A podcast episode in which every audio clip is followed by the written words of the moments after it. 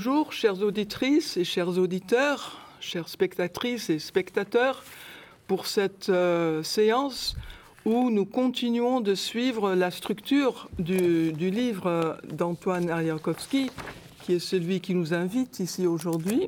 Donc nous suivons l'ordre de, de, cet ouvrage dans les chapitres successifs et nous abordons pour notre neuvième leçon euh, la thématique de la construction de la paix, comment faire bénéficier cette construction de, des apports de la nouvelle science écuménique? Et je laisse la parole à notre collègue Antoine Ariakowski.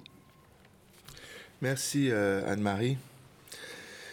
C'est important de, bien comprendre que dans ce cours sur euh, la science écuménique, euh, on est parti d'abord des principes, de l'importance de la métaphysique, euh, de la nécessité de, repenser l'ecclésiologie à partir de cette nouvelle métaphysique.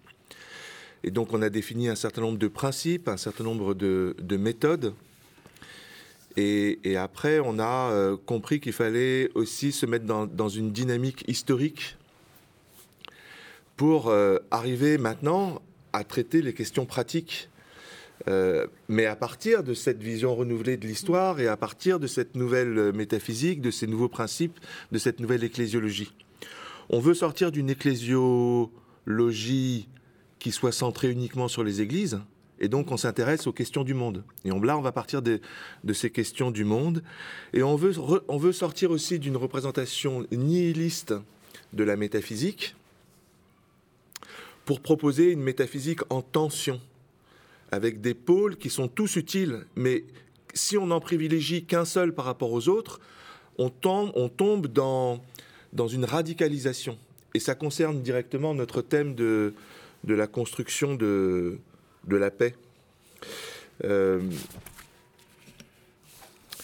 alors, sur cette question de la, de la, construction de, de, la paix, il faut euh, tendre vers ce que Abdenour Bidar, qui est un penseur euh, d'origine musulmane, euh, utilise comme expression c'est l'identité tisserande. L'identité tisserande, pour lui, consiste à unir le lien intérieur et spirituel, le lien social et environnemental. Là encore, on a des, pôles en tension.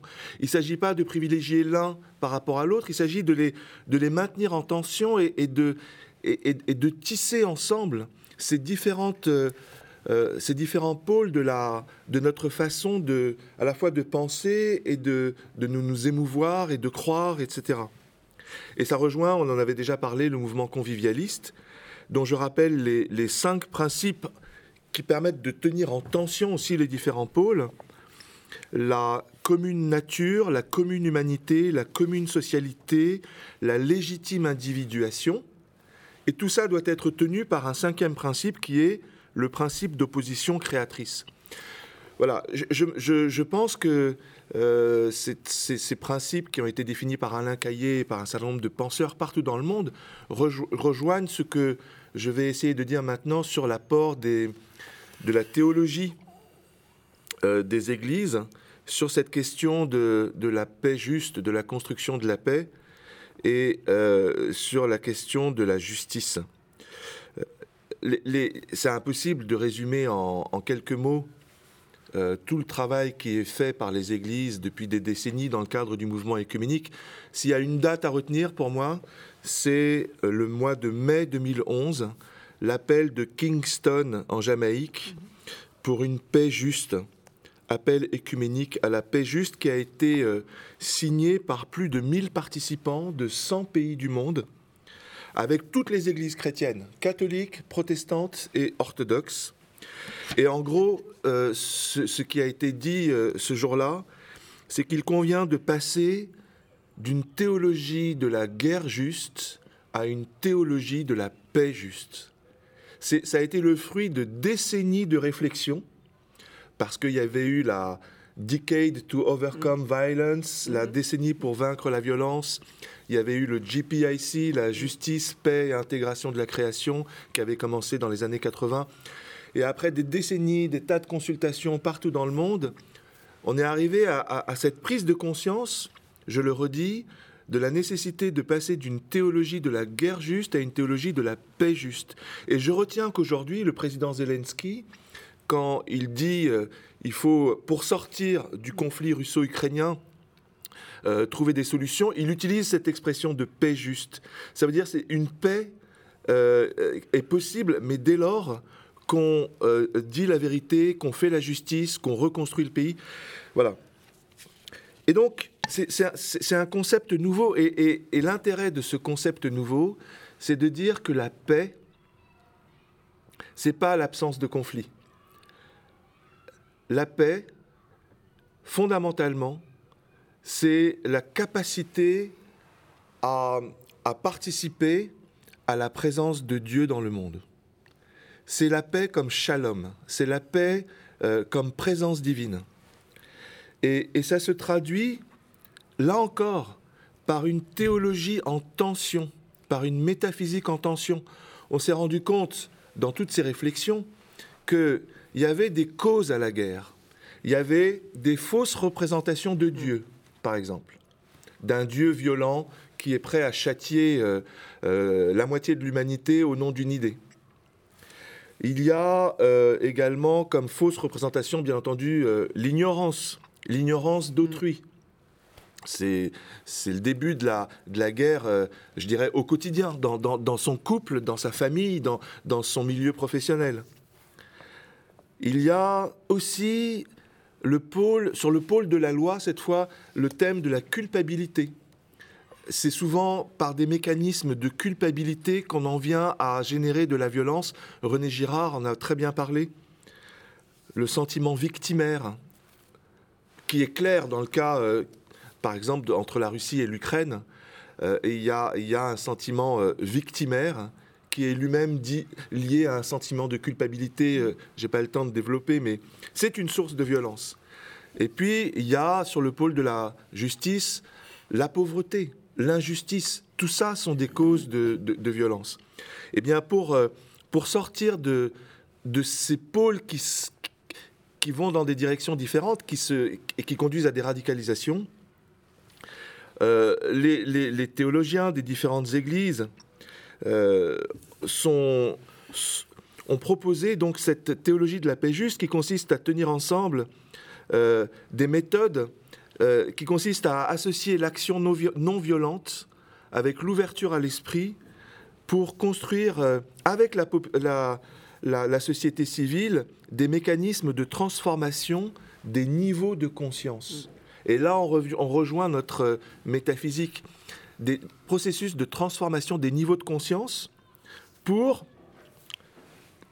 sur le pôle de la gloire, l'action non violente, la formation sur le pôle de la mémoire, le discernement sur le pôle de la loi et euh, le dialogue et l'engagement sur le pôle de la justice ça conduit à, mobiliser des ressources de l'Évangile.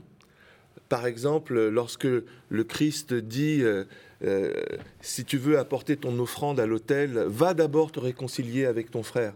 Tu peux pas euh, avoir cette ouverture à l'esprit si toi-même tu n'es pas réconcilié.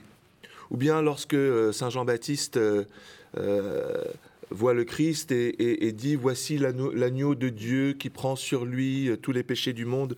Et quand le Christ lui-même nous engage à prendre notre croix et à le suivre, et à nous dire en même temps Ce fardeau est léger. Toute cette théologie, je pourrais parler également des différentes interprétations patristiques du thème du glaive. D'un côté, le glaive, compris de façon sécularisée de, la paix comme absence de conflit, euh, peut conduire à, la violence. Et donc, euh, euh, le Christ dit à Pierre, enlève ton glaive. Et en même temps, le Christ dit, je suis venu apporter le glaive. Ça veut dire, je suis venu apporter un combat qui permet de vaincre les passions pour tendre vers l'esprit. donc, je ne peux pas mobiliser toutes les ressources chrétiennes. J'en viens à une conclusion qui, à mon avis, a une dimension universelle cette dimension universelle, c'est qu'on se retrouve du coup avec, là encore, quatre représentations de la justice. Il y a d'un côté la justice distributive, la, justice qu'on connaît à chacun selon sa part, qui permet dans les familles d'éviter euh, les combats au moment du dessert. Euh, la justice distributive, c'est euh, l'une des représentations qu'on a de la justice. mais le berger, il doit aussi veiller à la brebis isolée. C'est pas simplement l'équilibre des plateaux. Il y a aussi une justice euh, substitutive sur le pôle de la gloire. Euh, le, berger prend sur lui euh, la, brebis. Le, Christ est l'agneau de Dieu. Il prend sur lui les péchés du monde et il, nous, et il les transforme. On prend sur soi la violence pour la transformer. Il y a aussi une justice appréciative, celle dont parle euh, un certain nombre de, penseurs américains.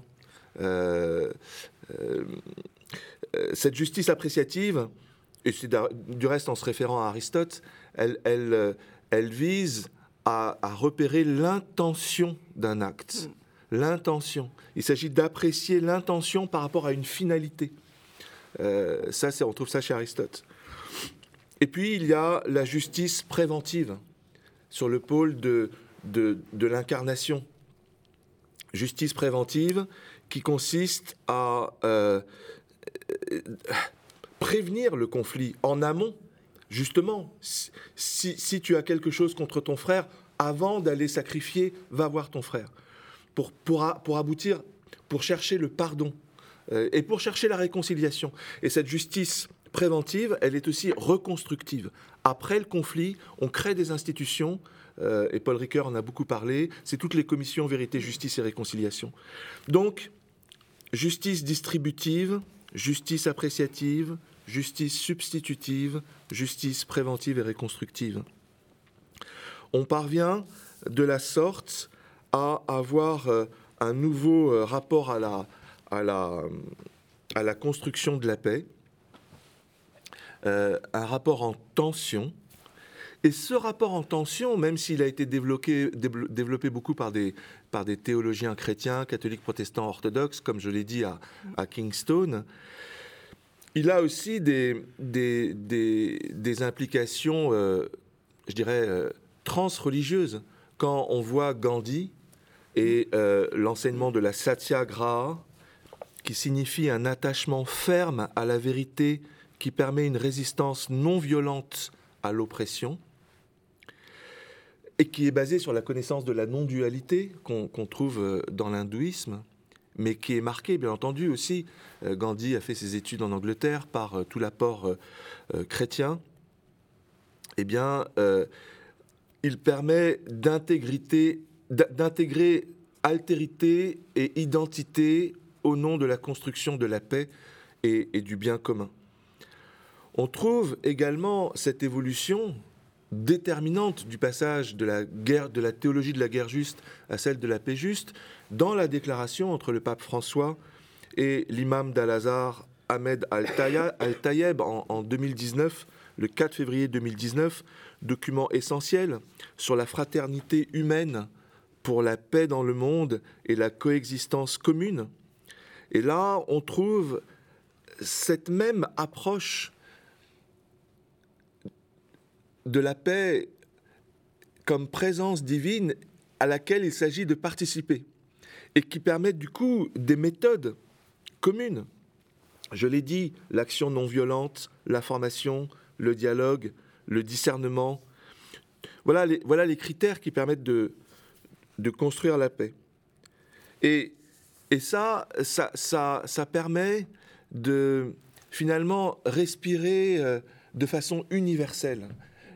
La paix, pour les différentes traditions religieuses, elle est fondamentale, elle est plus profonde que la violence. Et donc elle permet la confiance, elle permet l'espérance, elle permet euh, euh, d'avoir cette approche universelle qui permet de tenir ensemble à la fois la méditation et la prière. La méditation intérieure et euh, la capacité à se tourner vers euh, la transcendance, immanence, transcendance. Voilà comment se construit la paix. C'est pas uniquement avec le pôle occidental, mais c'est aussi avec le pôle oriental que se construit la paix.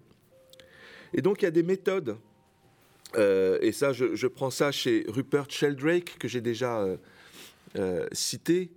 lui, il dit cette capacité à tenir ensemble la méditation et la prière, c'est pas uniquement dans aux Nations Unies. C'est au niveau quotidien, personnel, eschatologique de chacun. Ça va du jardinage au pèlerinage. Je trouve que c'est euh, absolument euh, important de, bien méditer ça. Et ensuite, il y a un certain nombre de... Voilà, toute une bibliographie euh, qui permet de discerner derrière les positions des partis en conflit les intérêts des uns et des autres, ainsi que les besoins les plus profonds. Il y a, une science de la construction de la paix, ce qu'on appelle les peace studies, mais qui ne valent rien s'il n'y a pas cette compréhension profonde que les différentes euh, traditions religieuses, et en premier lieu le christianisme, apportent à cette théologie de la paix juste. Un grand merci, Antoine. Je me donne la parole, donc je représente ici euh, la présence et la voix protestante du monde euh, des églises euh, protestantes. Et je voudrais commencer cette mise par un rappel du théologien George Lindbeck, luthérien américain, observateur protestant au Concile Vatican II euh, je vous ai déjà parlé dans une leçon antérieure de son ouvrage La nature de la doctrine et euh, je suis obligé de, parler à un moment en, termes un peu techniques, mais patience, s'il vous plaît, et vous verrez comment la contribution de Lindbeck s'applique à notre sujet, la construction toujours à renouveler de la paix et la réconciliation. Donc avec Lindbeck, nous allons revenir un moment à ce qu'on appelle le siècle des invectives, qui était un siècle de, diatribes euh, violentissimes, d'une très très grande violence, non seulement rhétorique, oratoire, mais également euh, physiquement, dans le sang versé. Donc comment euh, retrouver cet héritage du XVIe siècle qui détermine, en tout cas entre catholiques et protestants, nos positions euh, théologiques, euh, sans renoncer à ce pourquoi nos ancêtres se sont battus. Donc on ne va pas verser dans un relativisme, euh, mais en, essayant de comprendre comme tu le disais tout à l'heure, ce qui compte finalement, c'est l'intention. Si on peut sauvegarder l'intention, alors il y a des risques, enfin il y a une chance que l'on puisse surmonter nos, allergies, parfois épidermiques, euh, au langage de l'autre pour aller saisir ce que son langage signifie vraiment. Lindbeck nous propose dans la nature de la doctrine une, euh, typologie ternaire. Donc sans surprise, le chiffre 3, trinité, triade euh, ternaire, revient souvent, sans doute parce que c'est profondément ancré dans, notre, dans notre esprit de procéder par euh, trois. Donc je vais vous l'expliquer et puis la critiquer un petit peu. Il existe, d'après Lindbeck, trois modèles pour, expliquer comment fonctionnent les doctrines. Le premier modèle, on met l'accent sur les propositions. C'est une approche où on est attentif à la dimension factuelle, comme on dit en droit, l'aspect positif, euh, la dimension cognitive. Les doctrines sont alors comprises comme des affirmations sur des vérités objectives. En insistant sur cette dimension-là, on prend le risque de verser dans le fondamentalisme chrétien. ça c'est un commentaire, disons, contemporain sur euh, la faiblesse de ce modèle euh, cognitif propositionnel.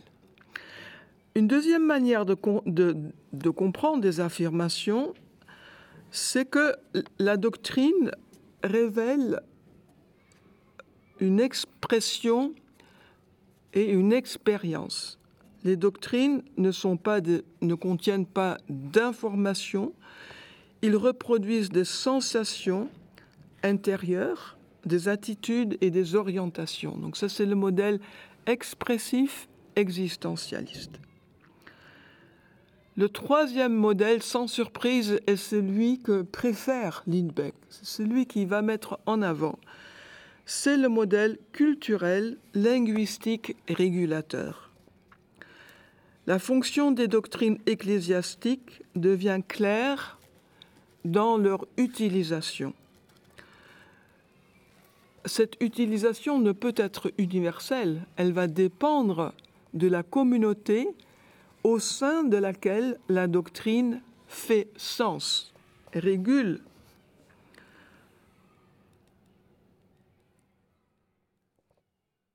Ainsi, en utilisant les, trois modèles de Lindbeck, on dira que si on applique le modèle propositionnel au changement qui a eu lieu au tournant du troisième millénaire, où on a, on a cette, juste cette déclaration commune sur euh, la compréhension de la justification.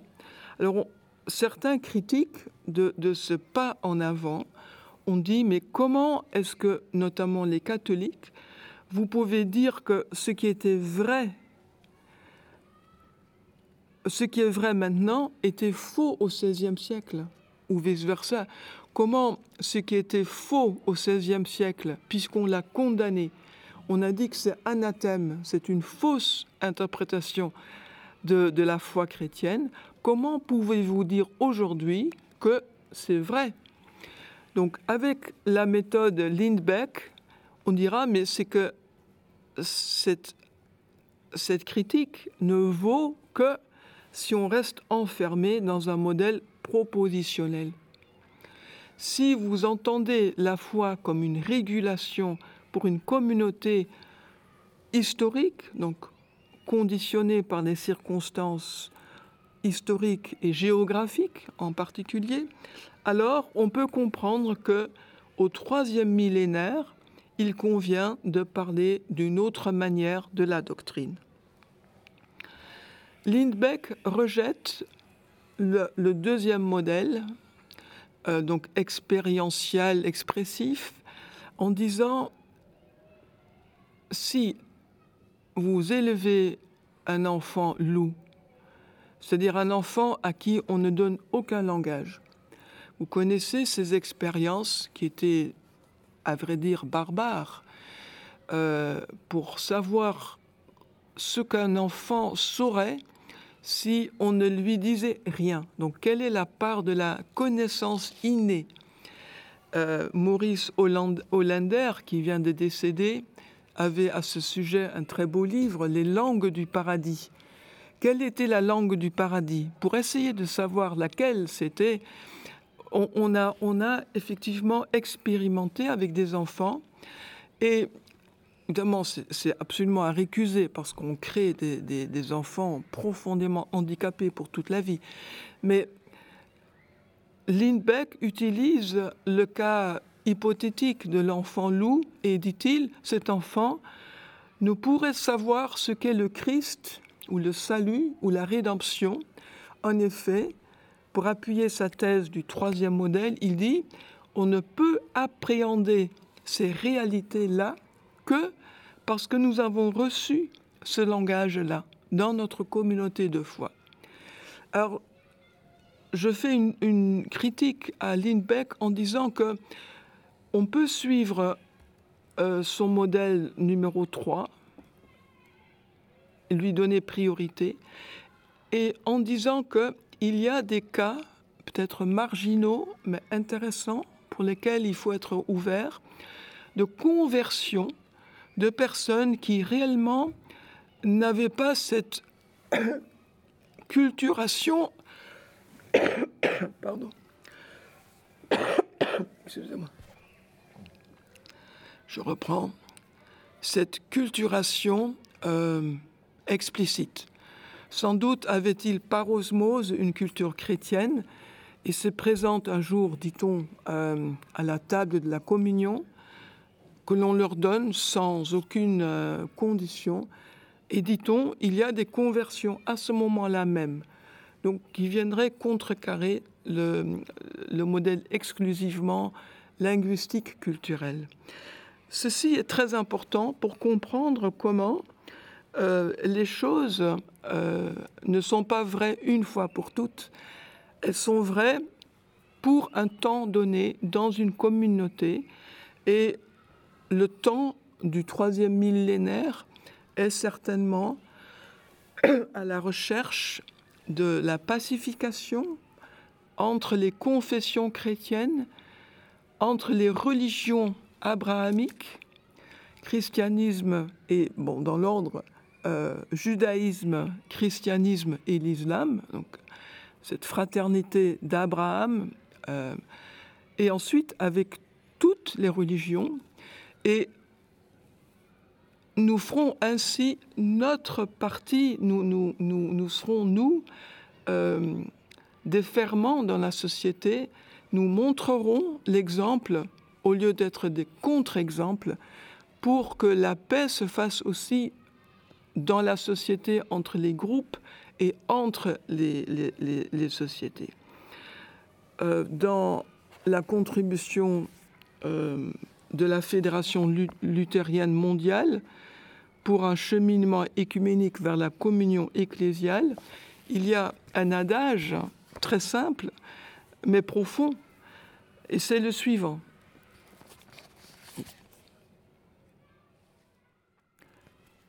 Être luthérienne ou luthérien signifie être écuménique. Cette directive, ce principe directeur, on pourrait chacun se l'approprier. Être catholique romain signifie être écuménique. Appartenir au monde orthodoxe signifie être écuménique.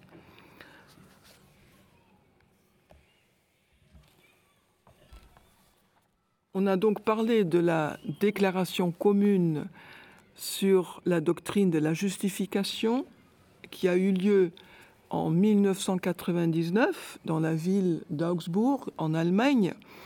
Un grand moment, un accord bilatéral complètement inédit. C'est la première fois que l'Église catholique romaine et la Fédération luthérienne mondiale ont pu signer un accord doctrinal. Cet accord était bien sûr préparé par un grand nombre de travaux euh, laborieux, intenses, difficiles et féconds, et qui sont restés plus ou moins sous le radar. C'est avec cette signature commune que le monde a pris connaissance de, de cet immense pas en avant où euh, luthériens et catholiques ont déclaré officiellement que ce qui était cause de division et d'anathème mutuel au XVIe siècle ne l'est plus, qu'on a trouvé une, formulation commune de cette grande doctrine concernant la justification par la foi seule. Ensuite, on s'est dit qu'on allait vers une commémoration du cinquième centenaire de la Réforme. Donc on, on place par hypothèse euh, ce, début de la Réforme en l'an 1517 et chaque euh, célébration du centenaire était toujours une occasion, je dirais, de hyper confessionnelle. C'était par exemple en, en 1917, c'était pas du tout l'écuménisme qui était à l'ordre du jour, puisqu'on était au sein on était au, milieu d'un conflit mondial où les adversaires étaient en plus clivés confessionnellement.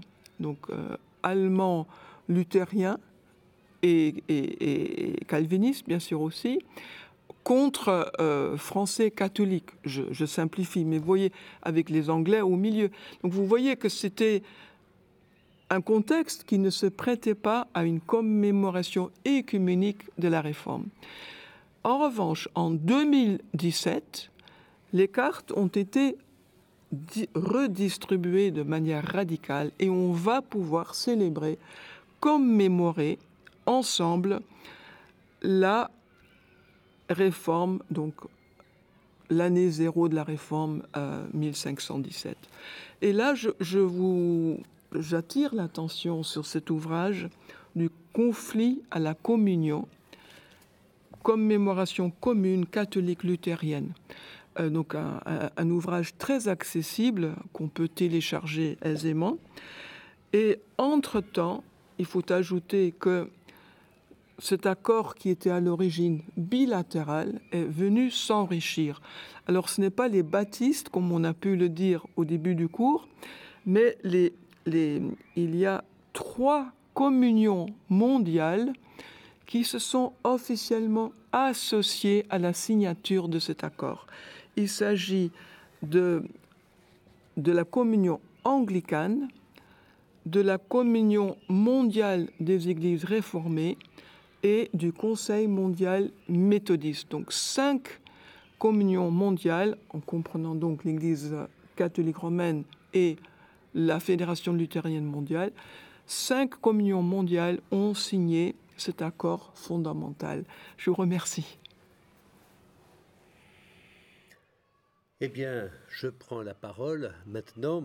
Merci de nous avoir rappelé du conflit à la communion dont nous avions déjà parlé, euh, c'est-à-dire euh, la nécessité d'avoir un regard différent sur un passé qui a été passablement conflictuel. Et puis, euh, cette notion de participation la présence de Dieu pour la paix, qu'Antoine nous a dit tout à l'heure, ça me fait penser que depuis le début de nos cours, nous avons largement, je pense, euh, euh, contribué à, faire émerger cette participation à travers nos, développements théologiques et écuméniques, et notamment interreligieux. Alors je crois que c'est très très important. Et pour ma part, je vais avec vous, euh, en reprenant euh, des exigences de paix que nous sentons dans nos, convictions religieuses et, non religieuses aussi, je vais nous demander ce que nous pouvons entendre par une doctrine universalisable adaptée aux priorités mondiales de l'heure. C'est une notion que je reprends d'Antoine dans son essai de métaphysique œcuménique. Comment arriver à une synthèse, une synthèse religieuse capable de tenir ensemble dans la vérité et la justice euh, les principes d'unité et de diversité? C'est peut-être là que nous sommes un peu la croisée des chemins, c'est ce lien entre l'universalité de la paix ou d'exigence de justice et puis les particularités religieuses ou convictionnelles qui parfois nous départagent. Quel en serait en quelque sorte le socle, le fondamental, comme dirait Paul Ricoeur Je vais le reciter dans un instant parce que c'est extrêmement important. Quelle serait la mesure de cette universalité que nous visons. Est-ce que nous sommes euh, reliés à une doctrine, voire une idéologie universaliste abstraite, et qui pourrait être même très individualiste? Est-ce que, à certains égards, une civilisation occidentale, en fait, ne cherche pas à imposer son schéma de justice et de paix, mais à travers une idéologie sous-jacente. Et vous savez bien qu'aujourd'hui se livre comme une sorte de guerre des dieux, ce que nous rappelle Chantal Delsol, membre de l'Institut, dans son livre Le crépuscule de l'universel, qui est cité d'ailleurs par Antoine dans son essai.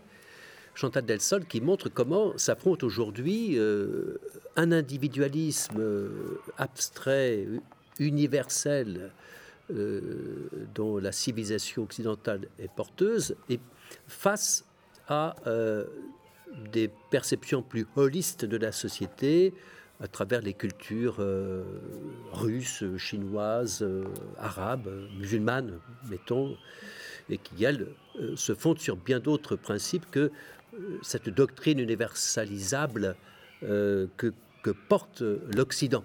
Un Occident parfois un peu exténué, il faut bien le dire. Alors, faut-il choisir entre un, holisme de ces sociétés russes, musulmanes, euh, chinoise en particulier, et une doctrine de l'universalité plus ou moins abstraite?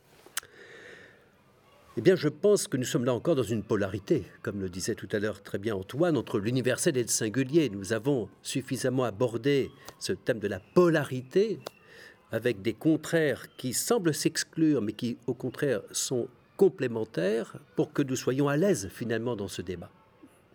Et la polarité, c'est effectivement une rencontre du contradictoire. Mais euh, le contradictoire ne signifie pas euh, euh, l'impossibilité de s'entendre. C'est au contraire comme une sorte de, négociation perpétuelle entre des principes qui semblent s'exclure, mais qui, en fait, ont sont, sont, toujours liés les uns aux autres.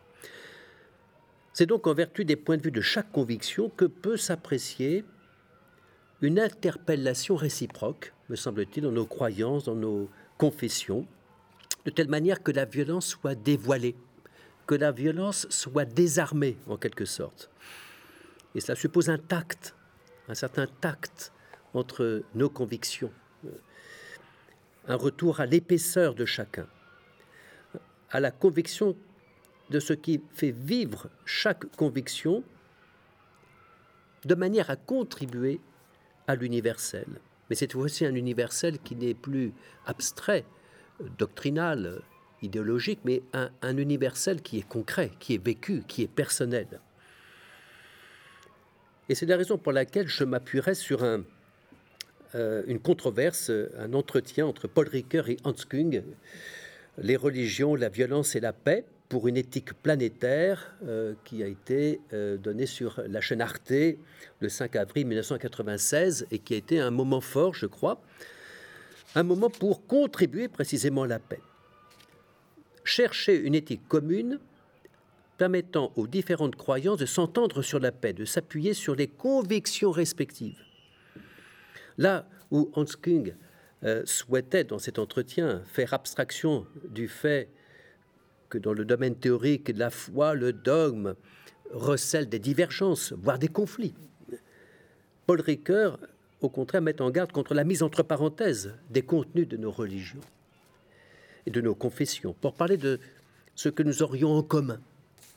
Mais alors, disait-il, n'aboutirons-nous pas à une sorte de morale commune qui peut parfaitement se passer d'un soutien, d'un encadrement religieux, théologique de ce qui fait que des préceptes tels que tu ne tueras pas, tu ne mentiras pas, tout ce respect de la personne, de sa dignité, est enraciné chaque fois dans une croyance religieuse spécifique. Et c'est la raison pour laquelle, employant lui-même le mot, Paul Ricoeur répond à Hans Kung, n'est-ce pas le travail d'un grand œcuménisme qui serait comme une sorte d'hospitalité de conviction où serait reconnu non seulement l'expression communion éthique, mais aussi la diversité des chemins pour arriver à cette éthique, à partir d'un fond de conviction qui est plus qu'éthique, un fond de conviction qui appartient, dans le fond, à chaque euh, confession, chaque croyance, chaque religion. Je vois dans ce dialogue entre le théologien, qui était Hans Kung, hein, catholique, et puis ce grand philosophe qui était euh, Paul Ricoeur, protestant, je vois bien comment euh, il montre ce dialogue le recours à l'identité propre de chaque conviction religieuse. Ce fond, pour lequel d'ailleurs euh, Paul Ricoeur a une expression très symbolique, il parle de brillance obscure. C'est comme une sorte de réalité bien profondément présente, mais en même temps inaccessible à la raison.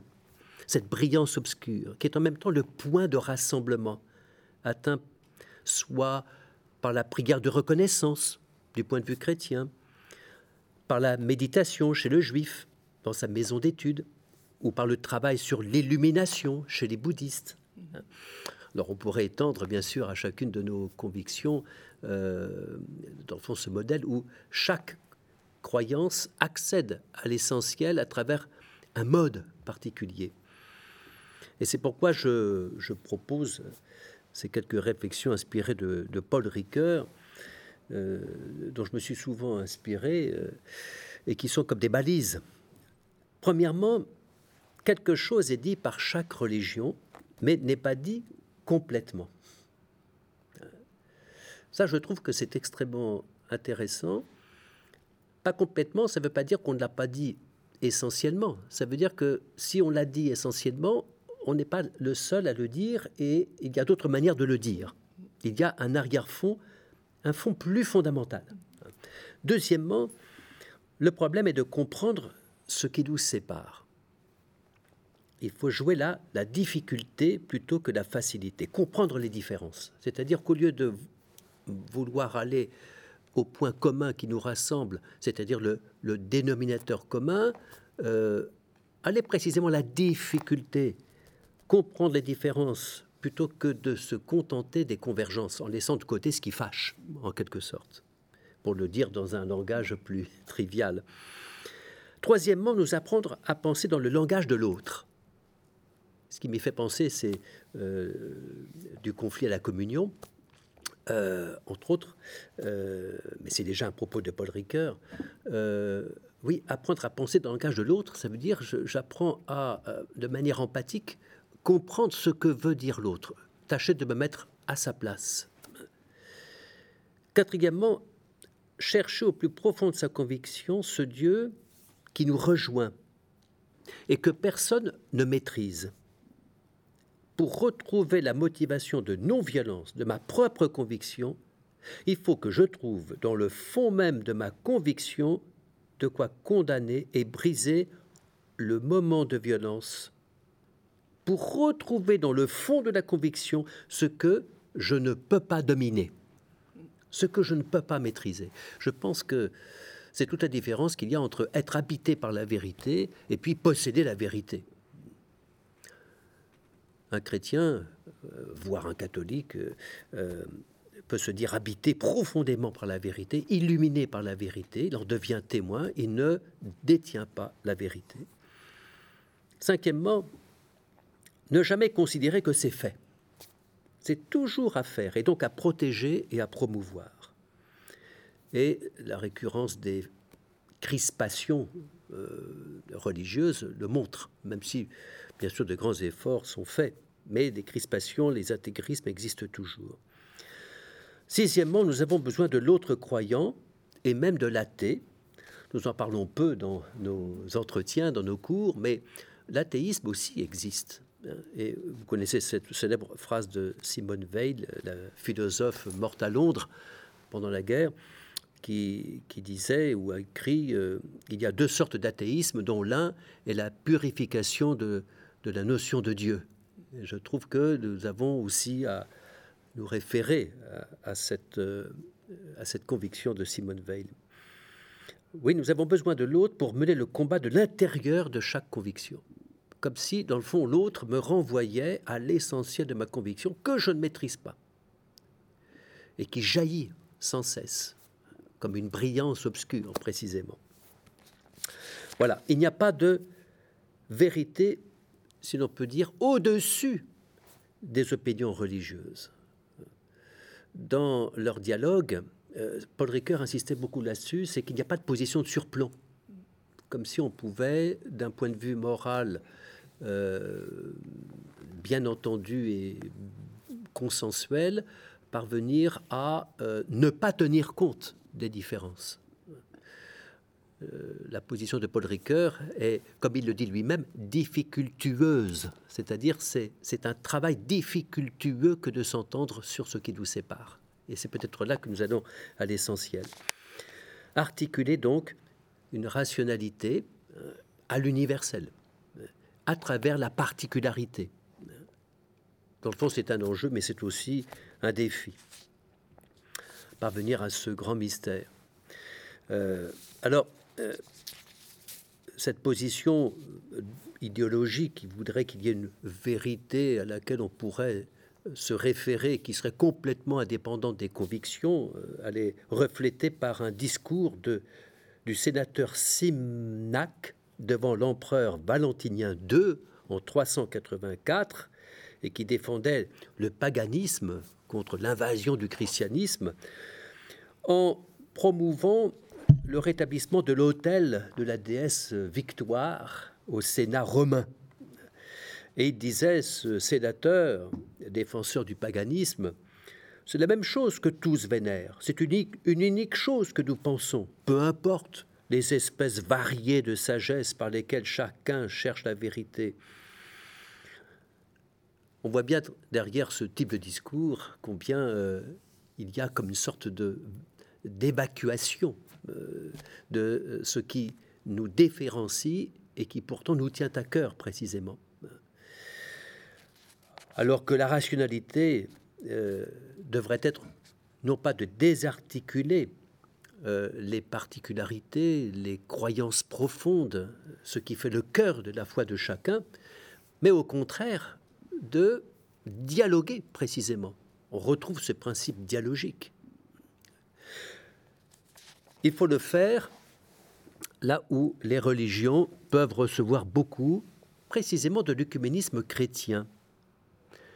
Je me réjouis que tout à l'heure, euh, Anne-Marie ait cité à nouveau euh, du conflit à la communion, ce beau document de 2014 pour fêter la réforme euh, en 2017, et qui dit précisément cela, c'est que cette entente par un consensus, on l'a vu dans la doctrine de la justification, un consensus différencié, c'est précisément le service, à mon avis, que l'écuménisme entre confessions chrétiennes, nous pouvons rendre à d'autres religions qui vivent des conflits terribles. Alors je pense à l'islam en particulier, euh, chiites, sunnites. Euh, comment aider euh, des, des, religions à accepter leur propre division intérieure, de, telle sorte que ce qu'il y a de séparateur ne soit pas empoisonné, pour reprendre le langage que j'ai déjà utilisé, pour évacuer ce qu'il y a de, de véreux et pour, au contraire, ressaisir euh, dans la diversité ce qui unifie.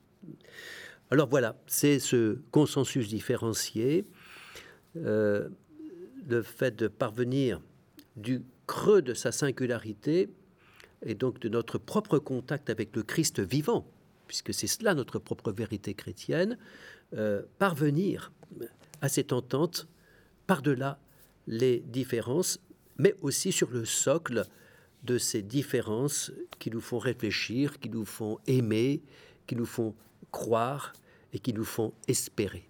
Merci. Merci beaucoup au père Richard Escudier. Euh, merci à toi Richard. Et pour euh, le débat euh, sur ces trois mises initiales, j'aimerais maintenant donner la parole à vous deux et puis j'aurai moi-même aussi quelques points de discussion. Peut-être que tu veux commencer, Antoine? Pour dire que j'adhère à 200% à tout ce qui a été dit. Et donc, c'est une joie pour moi de, pouvoir euh, dialoguer dans cet mm. esprit-là. Je crois que c'est très complémentaire. J'adhère à cette idée de la brillance obscure, à cette idée de, de ne pas mettre entre parenthèses nos, nos, convictions profondes, nos, nos, croyances, mais partir d'elles pour parvenir à un universel. Euh, j'adhère également euh, tout le travail qui a été fait pour, euh, pour sortir finalement dans ce débat du XVIe siècle. Il y avait ceux qui, d'un côté, étaient du côté de la foi seule, de l'autre, ceux qui étaient du côté des œuvres, et finalement, on était dans, dans un rapport binaire. En, en, travaillant sur cette doctrine qui fait sens dans une culture, eh bien, on est dans, la, on est dans une dynamique eschatologique, on n'est on est ni dans le relativisme, ni dans l'absolutisme.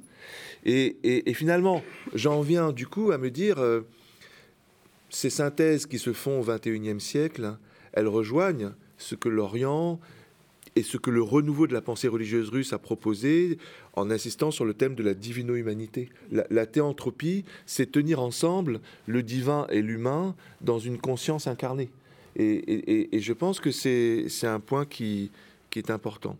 Alors, j'aurais un élément à ajouter par rapport à ce que j'ai pas eu le temps de dire tout à l'heure, si je peux. Euh, on n'a pas le temps de, trop développer, mais je, pense que ce qu'on dit là est, original et, qu'il faut prendre conscience que ça va changer la donne. Souvent, les révolutions, c'est euh, une accumulation de discussions, de, cristallisation de paradigmes, et puis au bout d'un moment, ça change la donne. Euh, eh bien, je pense que ce qui, ce qui pourrait maintenant euh, changer la donne, puisqu'on parle d'un écuménisme pratique appliqué, c'est par exemple la proposition de la communauté de Sant'Egidio, la communauté de Riccardi, cette communauté catholique œcuménique, c'est de dire on a des ministères de la défense qui considèrent la paix uniquement comme l'absence de conflit. Il faut maintenant créer des ministères de la paix, de la paix shalom. Et ça veut dire quoi? Ça veut dire euh, des lieux institutionnels financés par l'État qui permettent euh, la paix préventive, qui permettent la paix reconstructive avant les conflits, pendant les conflits, après les conflits, qui intègrent les sociétés civiles.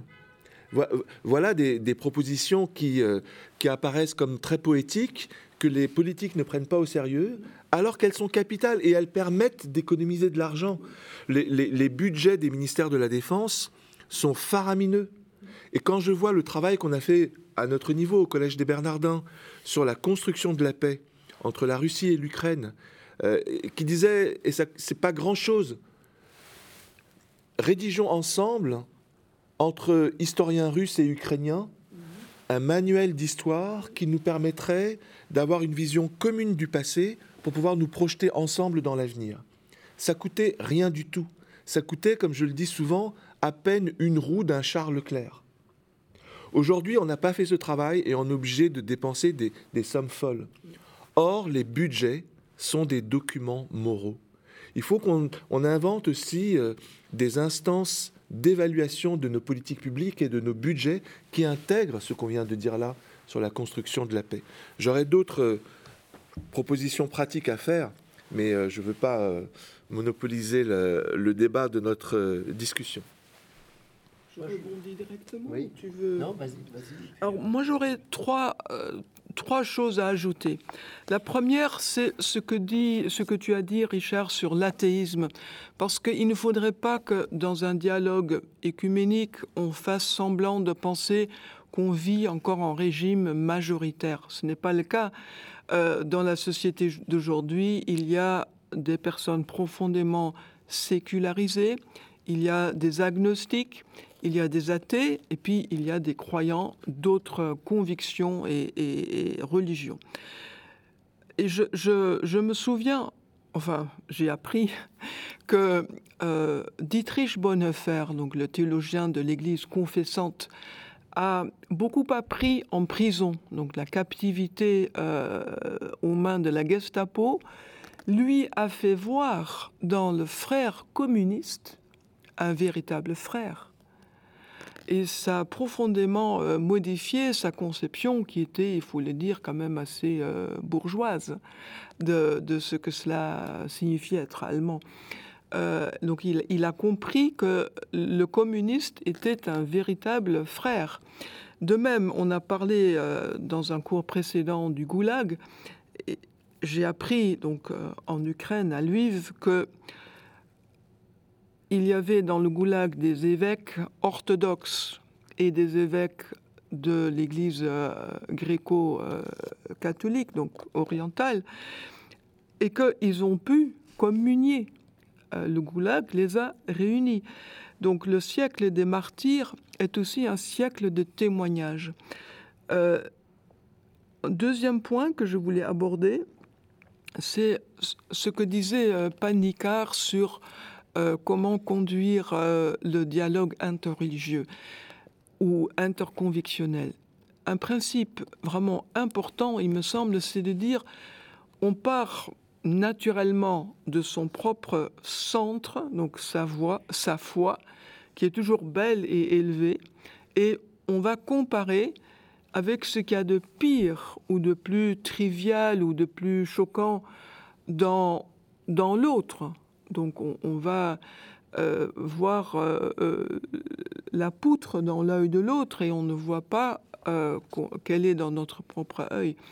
Positivement, il faut conduire le dialogue de centre à centre. Et donc chercher, puisqu'on part du meilleur de soi-même, le meilleur aussi dans l'autre. Ça, c'est très important, il me semble.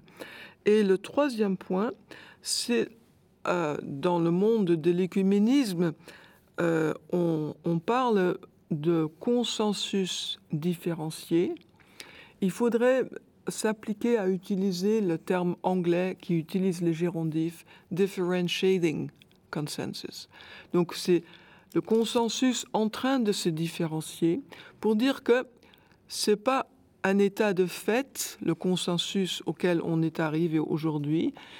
On est dans une dynamique, on est insatisfait, on cherche à, aller de l'avant et à lever pas à pas ce qui nous sépare encore. Donc, differentiating consensus, euh, pour, pour, pour, exprimer euh, la chose, on peut aussi dire par rapport à la formule de Kuhlmann que toi, Richard, tu avais cité, l'unité dans la diversité. On parle maintenant de l'unité dans la diversité réconciliée mais pas non plus dans le, dans, dans le sens de on est arrivé à un accord, on, va en rester là.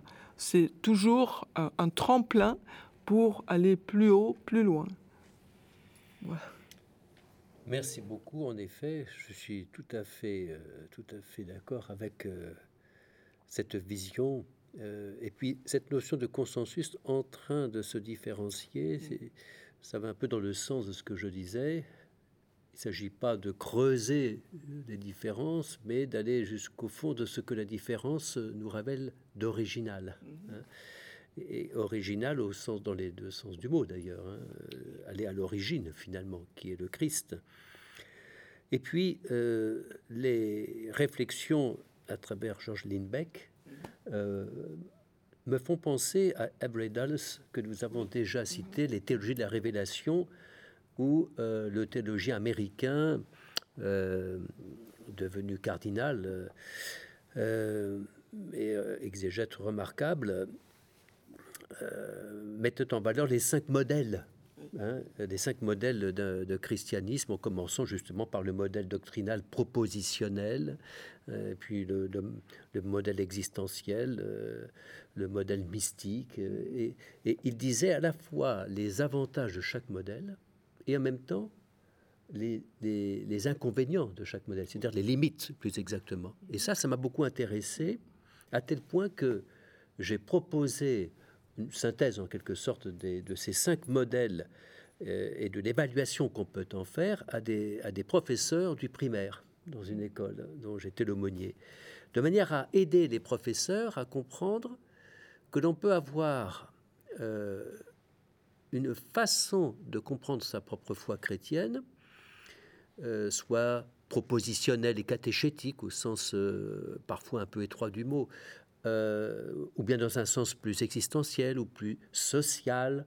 ou plus mystique, sans pour autant s'opposer à d'autres modèles ou à d'autres façons de voir, qu'il s'agit de voir la complémentarité de ces modèles, tout simplement. C'est que ce sont cinq richesses, cinq façons riches d'entrevoir sa, sa foi, de la vivre, et qui n'est pas contraire à, la, manière de l'autre, en quelque sorte.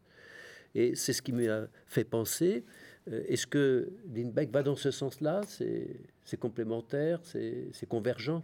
Alors lui, il est un peu plus tranchant. Euh, il pense que le, son modèle à lui, donc régulateur euh, et, linguistique, est, est, le meilleur. Mais euh, je pense que nous disons plutôt autour de cette table qu'il y a de tout dans chacun. Euh, il n'y a pas un modèle mystique unique qui n'aurait rien à voir pour euh, les quatre autres. nous sommes tous peu ou prou catholiques, évangéliques, orthodoxes, nous, partageons et nous avons tout au plus une, une affinité élective avec euh, l'un ou l'autre modèle, mais pas exclusive. Je voudrais euh, ajouter un point. on parle beaucoup dans, notre, dans nos présentations du, de l'importance qui a été faite dans la théologie chrétienne pour évoluer. Et c'est vrai que tu as insisté sur le fait qu'il faut aussi qu'on on, se décentre et, qu'on pense à, ceux qui n'ont pas forcément la foi, aux athées, aux agnostiques. Ça me paraît important parce que, au même titre que la foi justifie, euh, les œuvres aussi contribuent à, au salut. Et donc, il y a des tas de gens qui n'ont pas euh, cette chance, cette grâce, pour moi, d'une foi qui n'a pas été transmise, mais qui vont dans les prisons, mais qui vont au resto du cœur, mais qui font un travail de remarquable humanitaire. Et, ceux-là ont aussi un accès euh, au salut. Simplement, ça passe autrement. Ça passe en particulier par ce qu'on a développé depuis plusieurs siècles euh, en Occident, le, développement du droit. Et je crois qu'on n'a pas suffisamment parlé du droit. Je voudrais dire un mot là-dessus parce que ça, a des conséquences. ces nouvelles représentations qu'on a de la justice ont de nouvelles permettent d'accéder à une nouvelle représentation du droit. Euh, parce qu'il faut bien comprendre qu'il y a, euh, je, pense toujours à ce, conflit euh, entre l'homo soviéticus d'un côté euh, dans la Russie d'aujourd'hui et l'homo postmodernis mm-hmm. occidental qui ne croit plus dans la vérité mm. et qui ne croit plus dans le droit, mm. qui ne croit plus dans un droit relié à la justice. L'approche œcuménique interreligieuse, c'est de dire il faut croire dans un droit relié à la justice, c'est beaucoup plus puissant que toutes les radicalisations. Ça me paraît important de, dire ça parce que euh, réellement, Reporters sans frontières, voilà une organisation qui n'a rien de religieux à la base, mais qui a, un travail remarquable pour lutter contre les fake news qui contribuent à la violence. Et qui le fait par le droit, en, proposant une nouvelle normativité justement contextualisé, en tension, qui sort d'une vision positiviste du droit, euh, avec euh, ces, normes qui s'empilent les unes sur les autres, mais qui débouchent sur rien, sur cette sorte d'universalisme abstrait. C'est ça notre problème. Euh, et qui sort aussi de l'anomie totale des, régimes totalitaires. La, le travail de, de, cette nouvelle législation qui parte du concret, et qui permettent de lutter contre les fake news euh, et, la violence. Aux, États-Unis, le mouvement Quanon, c'est devenu quelque chose de complotiste, de terrible. Il faut introduire de la vérité, il faut introduire du droit pour parvenir à cette justice. Donc que c'est le chemin inverse de ce qu'on a parlé. Ce dont on a parlé est important parce que ça permet justement de, tenir ce chemin inverse, mais il ne faut pas oublier le chemin inverse d'un nouveau droit. Par exemple, si j'ai encore quelques secondes, je voudrais euh, faire une proposition euh, qui est issue du travail qu'on a fait au sein de la commission Vérité, Justice et Réconciliation entre la Russie et l'Ukraine ici au Bernardin, c'est de dire qu'il faut faire évoluer le droit international au niveau du Conseil de sécurité et permettre, et permettre euh, qu'il n'y ait plus d'utilisation du, droit de veto, du droit de veto par les membres permanents s'ils sont eux-mêmes concernés par des, des tueries de masse. Il faut permettre à l'Assemblée des Nations Unies euh, d'outrepasser l'utilisation de ce droit de veto s'il y a des crimes de masse. Voilà une évolution du droit international qui permet de, rejeter et l'anomie et le positivisme et de tendre vers cette justice. Et finalement, c'est ce que demande le Christ. Cherchez le royaume de Dieu et sa justice, et tout le reste vous sera donné de surcroît. Cette dimension eschatologique est capitale à laquelle nous ne pourrons dire qu'Amen et euh, clore euh, cette leçon-ci en vous remerciant.